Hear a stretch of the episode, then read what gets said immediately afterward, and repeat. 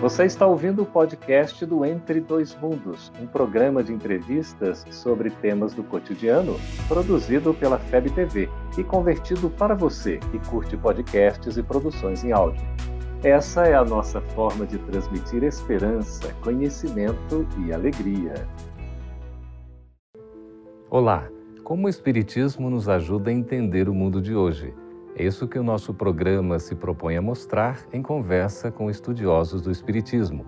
E o tema do nosso programa de hoje é Exposição do Jovem nas Redes Sociais. Prepare-se, Entre Dois Mundos está começando agora.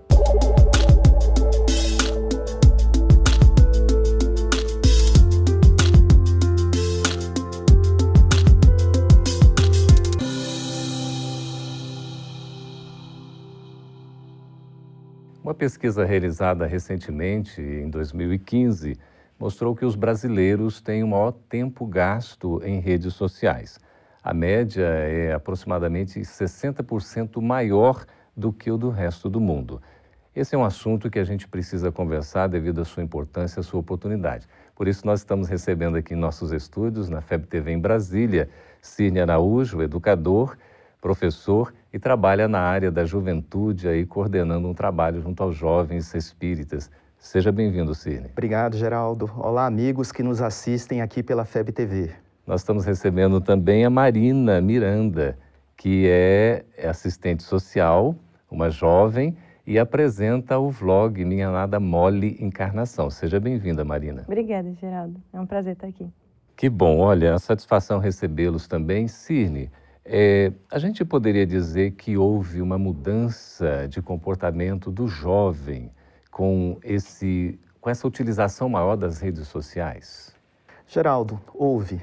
Na atualidade, as pesquisas têm mostrado constantemente que o brasileiro, e principalmente o jovem, está muito conectado. Então, as redes sociais assumiram um grau de importância muito grande. Primeiro, porque mudaram dois aspectos significativos dentro da sociedade. Um, a relação de consumo. E o segundo, a forma como as pessoas se relacionam. Então, a gente percebe claramente que hoje o jovem, ele tem uma necessidade de estar muito presente dentro das redes sociais, porque se ele não está presente, ele se sente um excluído digital. Isso passa a ser, Marina, praticamente uma necessidade? A gente não consegue viver, por exemplo, sem essa exposição nas redes sociais? Eu acho que acaba sendo uma necessidade, sim. Porque basicamente todas as relações hoje são feitas pela internet.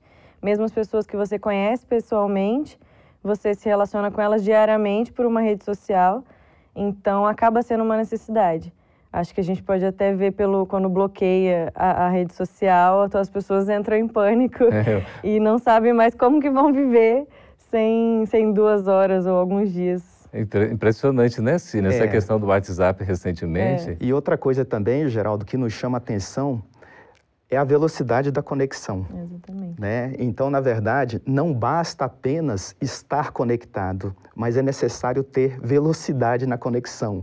Então, quando a gente percebe muito claramente, observando a reação das pessoas, que quando a internet está numa velocidade um pouco mais baixa, a pessoa já fica um pouco né, impaciente, né, porque ela não é. sabe lidar com aquilo devido à necessidade né, da comunicação instantânea. Então, nós estamos praticamente numa relação em tempo real.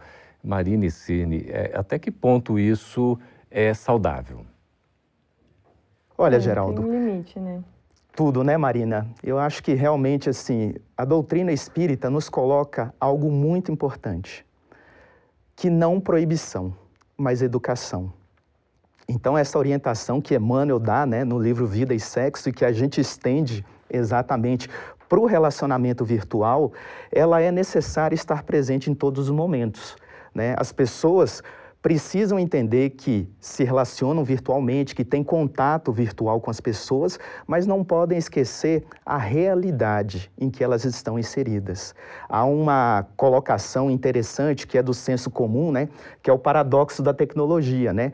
Aproxima quem está longe, mas afasta quem, quem está, está perto. perto. Então, é interessante. A gente pode dizer que existe um mundo real e um mundo virtual, numa espécie de contraponto assim, Maria? Eu acho que depende. É eu, eu vejo a, a talvez a juventude crie essa realidade de quem eles são na internet e quem eles são fora. Porque eu acho que as pessoas que nasceram já um, no mundo onde existe redes, né, Facebook, WhatsApp, é, tendem a, aprender a se relacionar primeiro por esses modos e depois é, pessoalmente. Até porque talvez seja mais fácil, você se esconde, você não precisa estar é, tá ali ao vivo com a pessoa. Mas eu acho que não necessariamente. Eu acho que tem pessoas que conseguem ser as mesmas pessoas e usarem, inclusive, as redes sociais com educação, enfim, para fazer algo de bom também. Então, então, em termos de educação, né, como é que a gente pode é, entender esse processo todo, você como professor, né, Cine, como é que sente esse impacto, inclusive? É, Geraldo, a gente vai fazer a análise aqui a partir dos pressupostos da doutrina espírita. Por exemplo, Kardec se utilizou da rede social quando esteve aqui encarnado. Na época, né? Na época. Olha a revista espírita, é. Geraldo. A revista espírita é um exemplo muito claro do relacionamento do codificador com o público.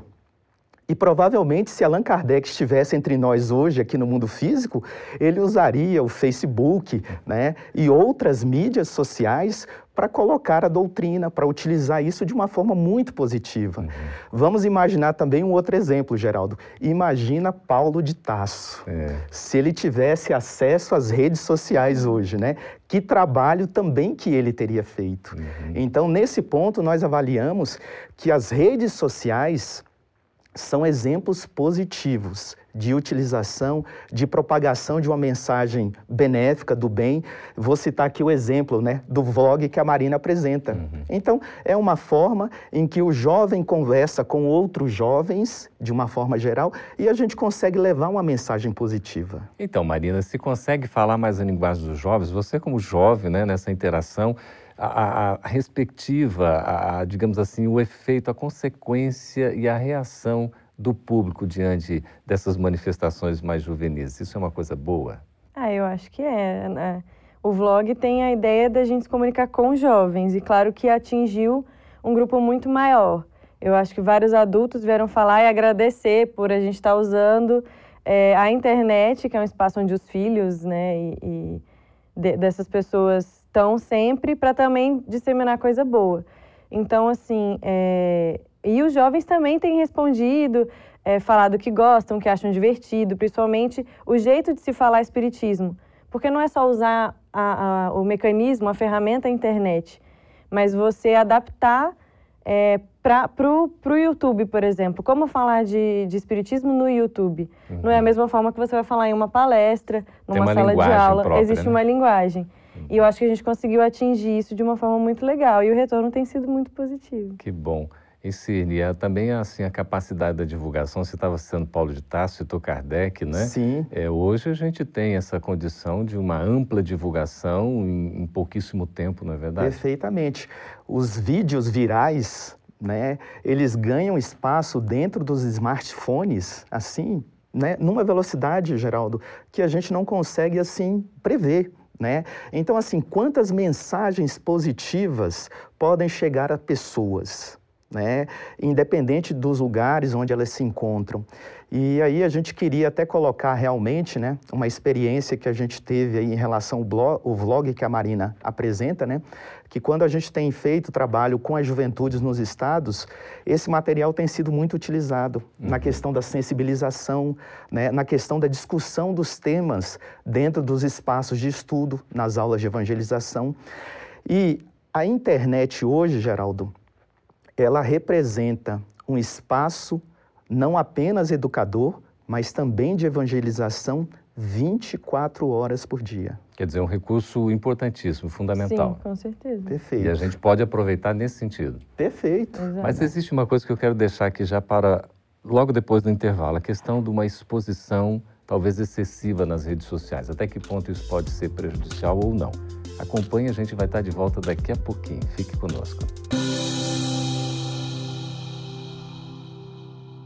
Estamos de volta com Entre Dois Mundos e deixamos aqui uma questão antes do nosso intervalo a respeito da possível exposição excessiva, sobretudo do jovem, nas redes sociais.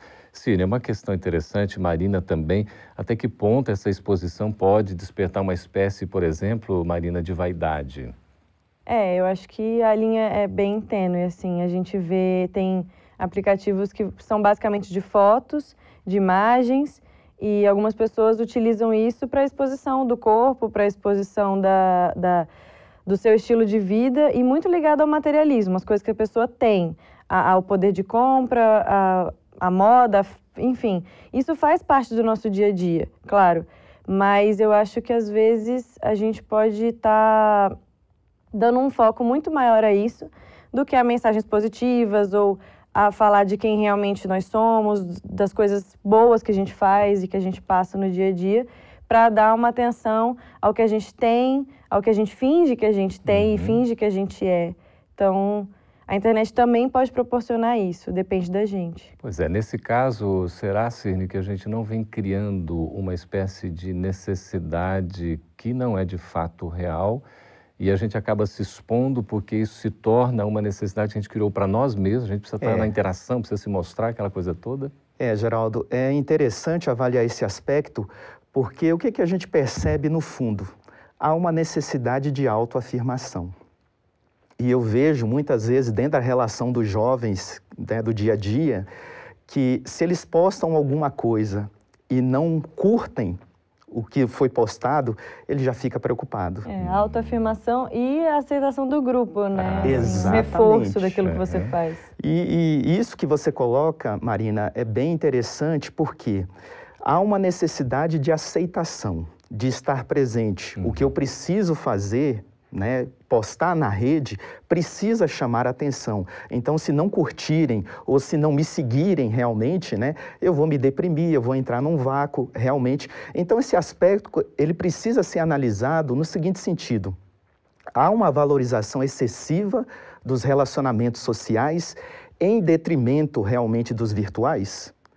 Então, esse uhum. aspecto precisa ser muito observado, porque dentro da internet, como a gente tem um um terreno que é extremamente vasto, eu posso ser aquilo que eu não sou na prática, uhum. na vida real. Eu crio um perfil, certo. né? Eu me apresento de uma forma que realmente não corresponde à minha expectativa. É algo artificial. É, é algo artificial. Você né? cria um persona. Sim. Perfeito, é. perfeito. E aí vem toda essa questão da vaidade, do narcisismo, enfim. E tudo. É, Mas está são... acontecendo isso de fato? A gente constata isso hoje na realidade? Sim, sim. É, eu acho que é bem visível tanto no Facebook como no Instagram, acho que são ferramentas extremamente utilizadas, você tem perfis que, inclusive, são é, patrocinados para que a pessoa exponha a sua vida de uma certa forma, uhum. que faça propagandas de um certo estilo de vida, enfim. Então, mas eu, na verdade, eu acho que o problema vem antes da internet, porque uhum. se nós não dessemos tanto valor às coisas materiais e a, e a essas, ao orgulho e à vaidade, a própria internet não refletiria isso. Então eu não, não, vejo a internet como a causa do problema. Ela, não ela apenas ela é um reflete. É, ah, ela é um instrumento. Ela é instrumento. Então uhum. fica mais visível o quanto é, é, é, grande esse problema, o tamanho uhum. do problema. Exato. Mas não que ela seja a causa. Enfim. Porque um problema, então, é interno, né? É Sim, verdade. Né? A questão de orgulho, às vezes de egoísmo. De egoísmo. É. Mas a tudo, gente né? tem um contraponto, né? Estava se falando aí, você eh, citou a questão também no intervalo, a gente estava conversando sobre André Luiz, não é? Sobre André Luiz. Se hoje ele fosse escrever Conduta Espírita... Provavelmente ele acrescentaria um capítulo, né? Conduta Espírita nas redes sociais. Interessante. Porque realmente é a realidade é. que nós estamos vivendo hoje, uhum. né? E aí, sobre isso, me lembro muito de Cassimiro Cunha, numa uhum. pequena trova, né? Quando ele diz, né? Mocidade espiritista, ergamos nossa voz. O mundo clama por Cristo e o Cristo clama por nós. Que legal. É um, um verdadeiro hino, não é? Perfeito. É. Marina, como tem sido essa experiência do vlog Minha Nada Mole Encarnação? Conta um pouquinho para nós. Bom, é, a ideia surgiu já faz um tempo. É, a FEB TV fez o convite para a gente ver como é que seria esse projeto, tem dado certo. E existe todo um processo, né? É, a gente utiliza da internet, da, da, dessa veiculação rápida, desse formato de vídeos curtos, para viralizar, como o Cirne falou, passando uma mensagem positiva, mas para que a gente atinja esse bom resultado, a gente tem muita responsabilidade durante todo o processo. Então, é, desde a, de fazer o texto, existe uma pesquisa, um estudo sobre o tema, o texto é revisado, É, existe uma equipe para a gente trabalhar junto e evitar erros, uma preparação na hora de gravar, porque a gente sabe justamente aonde a gente está indo, onde a gente está entrando. É a internet, as coisas podem se perder, as coisas podem, uma vez que está lá, tá lá para sempre. É. Então, é, não tem como voltar atrás, então tem, tem todo um cuidado muito grande. Quer assim. dizer, essa velocidade toda, né? Porque, Perfeito. na verdade, é uma postagem semanal, mas é uma rapidez impressionante, não é? Sim. Tem que se tomar esse cuidado realmente, com o é. conteúdo, é. com a linguagem, não é isso? Sim. E eu tenho observado, é, eventualmente, um,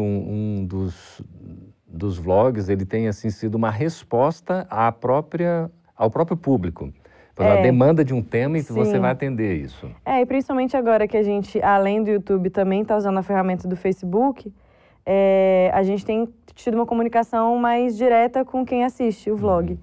Então, é, eu pude perceber, até mesmo perguntar quais temas as pessoas gostariam que a gente falasse. Uhum. E aí tem realmente essa comunicação de tirar dúvidas, de trabalhar temas que ah, os próprios jovens levantam, que gostariam de ouvir. Uhum. Ô Cirne, quais são assim os benefícios que a gente poderia né, dizer a respeito de um bom uso desses instrumentos, desses recursos tecnológicos aí, a internet? Ok, Geraldo. Um seria o alcance. Então, nós conseguimos nos fazer presente, né, próximos de pessoas que nós não conhecemos e que estamos limitados por conta das barreiras físicas. Né? A outra coisa que a gente coloca claramente, levar uma mensagem positiva. Se nós assistimos, se nós visualizamos tantas coisas, né, dentro das redes sociais, por que não visualizar então mensagens positivas de elevação que possam agregar alguma coisa, né, a uma evolução espiritual? Então isso é muito significativo, né? A questão da distância, a questão do conteúdo realmente, né, potencializa a reflexão e um momento para que a pessoa possa decidir se ela quer se transformar ou não. Pois é, um convite à transformação também por essa mensagem, Marina. Com certeza, porque como o Cine falou, é, potencializa realmente o alcance disso tudo. Uma mensagem que você daria num grupo menor, numa palestra, numa cidade que tem um alcance menor, né? Você coloca na internet e você acaba qualquer pessoa de qualquer lugar do mundo pode assistir, entender, compreender. Então, potencializa muito a mensagem. E eu acho que isso só mostra o quanto responsáveis nós devemos ser, porque mais gente está vendo, mais é. gente está ouvindo aquilo, mais gente pode interpretar, então é, a responsabilidade é só maior, Muito né? grande, né? Nós vamos para um breve intervalo e já voltaremos no próximo bloco com as perguntas aí dos espectadores. Se você está gostando do programa, acesse o canal Gotas de Luz pelo YouTube também. Estamos de volta com o programa Entre Dois Mundos, agora para responder as perguntas dos nossos espectadores. Nós temos aqui a Maria Medeiras de São Paulo, Maria Medeiros. Ela pergunta o seguinte, Cirne Marina aí, para quem quiser responder. Será que os jovens de hoje estão mais egocêntricos devido à banalização do uso da internet? E aí, Marina? Olha, eu acho que é difícil responder essa pergunta, mas é, como eu disse antes, eu acho que talvez a internet abra as portas para a gente ser quem a gente já é. Uhum. Então, não que a internet cause isso, mas talvez. É, divulgue isso. É, divulgue isso como uma, ah, pode, podemos ser assim. E isso não é exatamente o melhor. Mas talvez incentive. Ah, sim. Né? Mas não, não seja a causa. Perfeito. Ok. Eu vejo muito, Geraldo, a partir da intenção. Né? Qual é a intenção que eu tenho quando eu posto determinada foto ou determinado comentário, uhum. né? Eu quero me expor para mostrar aquilo que eu não sou. Eu quero criar uma realidade fictícia. Eu necessito de seguidores para me admirarem, né? Para uhum. curtirem aquilo que eu posto. Então eu vejo que hoje nós precisamos avaliar exatamente, né? Qual é o princípio, né? Para que que eu estou utilizando? Não que a ferramenta ela se predisponha a desenvolver o egocentrismo, uhum. mas é a intenção de quem está por detrás. Postando, né, se revelando, colocando. Então, nesse ponto, eu acho que há uma necessidade de uma interação maior, de uma discussão melhor a respeito de como a ferramenta pode ser utilizada para favorecer a divulgação do bem, uhum. para favorecer dicas úteis, para colocar uma mensagem positiva. Fortalecer isso, né, Cine? Isso. O Herculano de Oliveira, de Brasília, pergunta o seguinte: o acesso, Cirne, ao conteúdo pornográfico nas redes sociais pode ser prejudicial espiritualmente? Olha, Geraldo, nós avaliamos que sim. Principalmente porque, como nos ensina a doutrina espírita e os espíritos, né, a sintonia é tudo. Então, a partir do momento em que nós consumimos esse tipo de conteúdo, nós estamos nos sintonizando. Então, né, provavelmente com espíritos inferiores que têm necessidades grosseiras ainda no sentido da matéria e nós influenciamos e somos influenciados. Uhum. Então precisamos estar muito alerta a este vasto campo que é a internet, que são as redes sociais e nos vigiar no sentido de nos sintonizarmos com aquilo que é bom, com aquilo que é útil e com aquilo que pode nos proporcionar realmente uma elevação espiritual. Marina, agora o Rafael Araújo, aqui também de Brasília, ele pergunta o seguinte: a espiritualidade inferior pode me usar para tirar meu foco da prática do bem? Se você deixar, sim. Na verdade, é, quem permite é a gente. Uhum. Claro que a maioria de nós vai ter não tão amigos perto da gente. E a gente, como o Cine falou, é uma questão de sintonia. Então, seja na internet, que por mais que seja virtual, é, é real. A gente não pode achar que o que acontece na internet não nos influencia, influencia uhum. sim. E muito, né? E muito, é, cada vez mais. Tanto nas nossas atividades do dia a dia. Então, depende de como você se. com, com quem você se sintoniza. E dado essa sintonia que você permite, que você realiza, é, com certeza você pode ser influenciado, assim como influenciar e agora, usar, eu não, eu não acho que seria a palavra certa. É mais uma questão de, de você é, ser aproveitado, assim, as suas, as suas atitudes. De você se deixar levar. É, é. se deixar levar, porque na verdade uhum. tem que existir uma intenção da pessoa. Exato. E... Uma permissão. É. Né? Isso. E Allan Kardec coloca em O Livro dos Espíritos, né? Uhum. Não existe nenhum mal que seja irresistível, uhum. né? Quando nós exercemos realmente a nossa vontade, nós conseguimos tolher essa influência. Não pode que... colocar a culpa no obsessor. É, exatamente.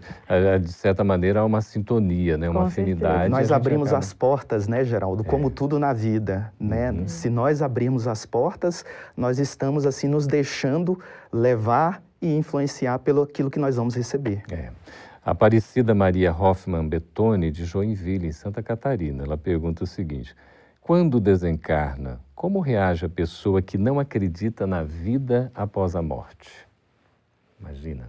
É, é uma pergunta que ela exigiria aqui, né, uma é. série de colocações, né, mas como o nosso tempo ele é um pouco curto, Geraldo, então a gente pode, de uma certa forma, assim, dizer que é uma surpresa muito grande para aquele que não acredita na vida espiritual. Ele não esperava nada, né? Ele não esperava é. nada, né? Ele esperava que simplesmente se acabasse. Uhum. Mas ele vai se surpreender no sentido de que ele vai se perceber vivo, evidentemente sem o corpo físico.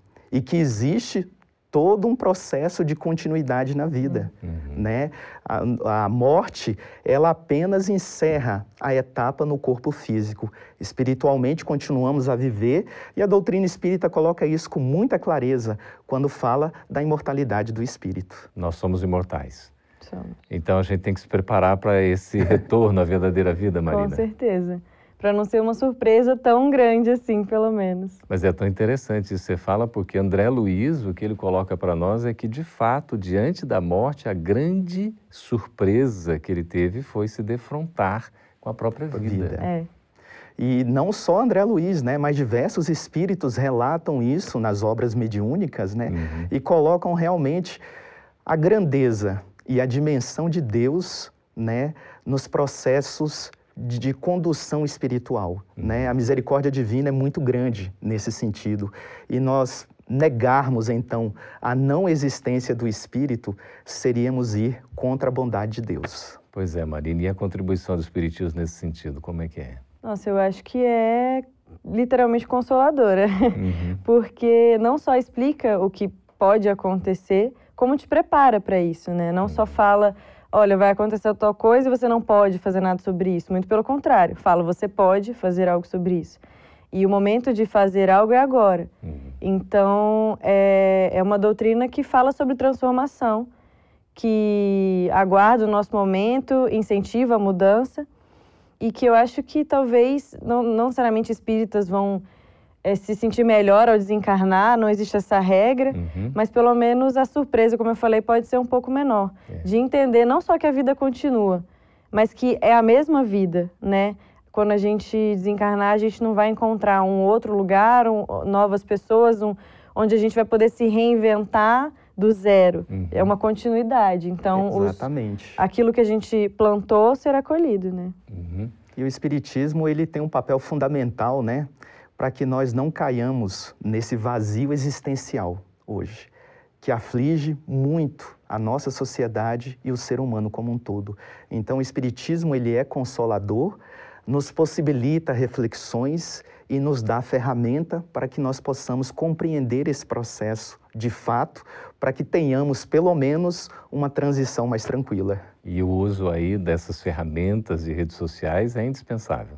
Sem dúvida. É, eu acho que hoje em dia é, e podem ser usados inclusive para para trazer essa, essa, essa passagem ser mais fácil, trazer conhecimento, é, boas notícias. E tudo. E nos ajudar a sintonizar melhor também, Geraldo. É isso mesmo, no bem, não é, Cirne? Para seguir avante. Cirne Ferreira, muito obrigado pela presença. A gente agradece, Geraldo, pela oportunidade. Obrigado, Marina. Obrigada, Geraldo. Ok, e agradecemos também a você que fez as suas perguntas, sugestões, comentários. Pode escrever para nós no endereço que está à disposição. Muito obrigado pela participação. Esteja conosco na próxima edição do Entre Dois Mundos. Essa é uma produção da Federação Espírita Brasileira. Para saber mais, siga arroba FebTV Brasil no YouTube, Facebook e Instagram. Ative o sininho para receber as notificações e ficar por dentro da nossa programação. Até a próxima!